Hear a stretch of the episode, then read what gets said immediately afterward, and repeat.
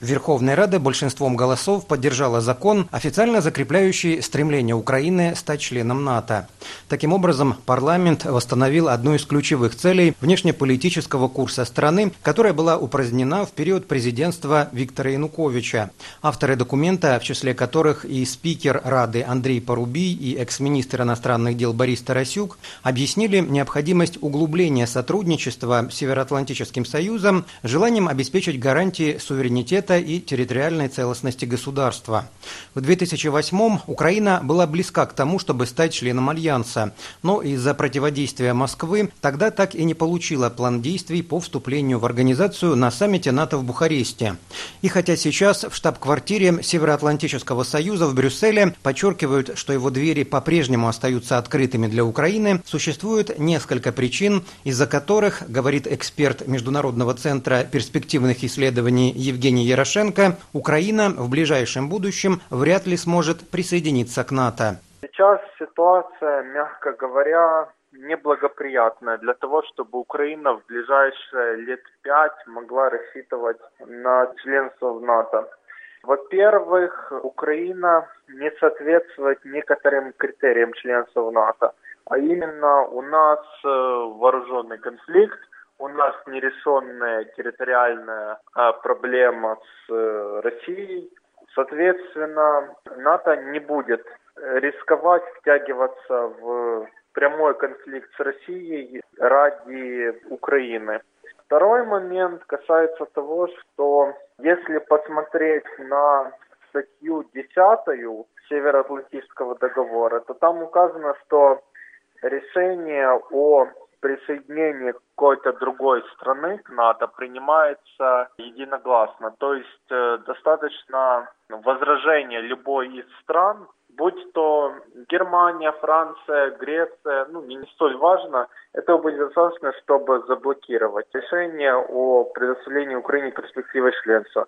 Например, в 2008 году Греция смогла заблокировать членство Македонии по, казалось бы, очень банальной причине, связанной с названием страны. Но когда речь идет об Украине, здесь э, геополитические факторы будут отталкивать ключевых стран НАТО от того, чтобы рисковать обострением конфронтации с Россией ради поддержки Украины. И третье обстоятельство, которое играет пока что не на пользу Украины, это противоречие между США и европейскими союзниками. Понятно, что они не захотят себе создавать дополнительную проблему из-за евроатлантических устремлений Украины. Поэтому здесь Украине нужно более прагматично подходить к сотрудничеству НАТО.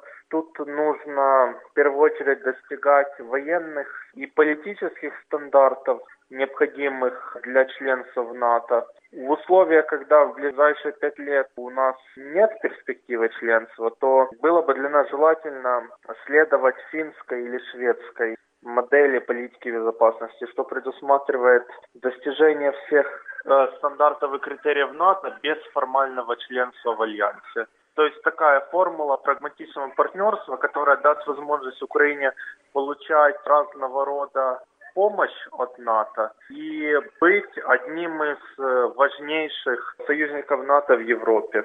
В этом году Украина отмечает 20-летие Хартии об особом партнерстве с НАТО. За это время украинские военные участвовали во многих миротворческих операциях и маневрах под эгидой Альянса.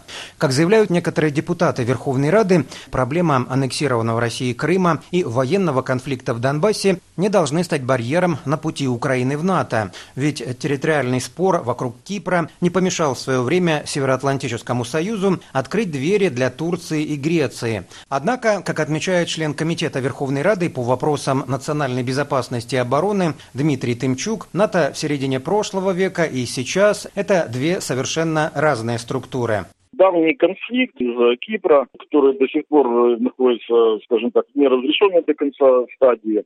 Но, тем не менее, Турция и Греция являются странами членами НАТО. Ну, во-первых, надо учитывать, что при всех попытках стран НАТО говорить о каких-то там объективных критериях, Ну, не бывает политики без субъективного фактора. Надо понимать, что НАТО это э, в середине 20 века и НАТО сегодня это две совершенно разные структуры. Тогда семьи на Западе, в Европе осознавались, в общем-то, угроза со стороны Советского Союза, осознавались реалии холодной войны, которая по факту наступила. И, соответственно, особенно там не перебирали кандидаты на наступление. То есть, скажем так, порог требований был гораздо более низкий, чем сейчас. А сейчас играет роль даже не готовность страны к э, вступлению в НАТО, к присоединению к Евроатлантическому альянсу, а играют и другие политические соображения. В случае с Украиной понятно. Если бы, условно говоря, нас Болгария э, аннексировала э, Крым, ну, условно говоря, в ну, не Болгария, скажем, там, какая-нибудь другая страна, с намного меньше потенциалом, чем Россия, то это воспринималось бы по-другому, чем в данном случае, когда речь идет о стране с ядерным потенциалом, с членом ядерного клуба и с тем, с той мощной военной составляющей, которую имеет Российская Федерация. То есть мы понимаем, что тут вопрос даже не в том, что у нас территориальные проблемы, а в том, что агрессором является Россия. И, соответственно, э, здесь уже совершенно другие спорты. Э, прежде всего, надо понимать, что э, курс на НАТО и вступление в НАТО, эти шаги разделяют не один день и даже не один год. Мы на данный момент фактически просто закрепили те процессы, которые де-факто происходят так в стране. В феврале этого года в интервью немецким СМИ президент Украины Петр Порошенко заявил, что готов провести референдум по вопросу о присоединении Украины к НАТО. Как изменились настроения украинцев относительно НАТО за последние 10 лет, продолжает Евгений Ярошенко.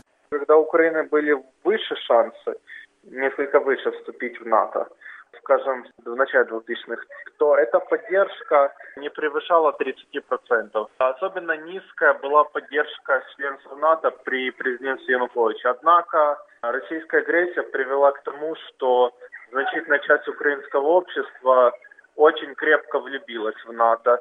И по данным социологических опросов, минимум 40% поддерживают вступление Украины в НАТО. И это число превышает количество сторонников внеблокового статуса Украины. Для вступления в НАТО не требуется общенациональный референдум. Заявляя о намерении провести референдум о членстве в НАТО, президент, очевидно, это больше рассматривает как часть внутриполитической игры, нежели какой-то шаг на международной арене. Ведь, э, учитывая стремительный рост популярности идеи членства НАТО, такой референдум может э, укрепить рейтинг президента, ведь до следующих президентских и парламентских выборов остается два года. Это может быть э, очередная монета в копилку его рейтинга. Считает эксперт Международного центра перспективных исследований Евгений Ярошенко. Владимир Ивахненко для Радио Свобода, Киев.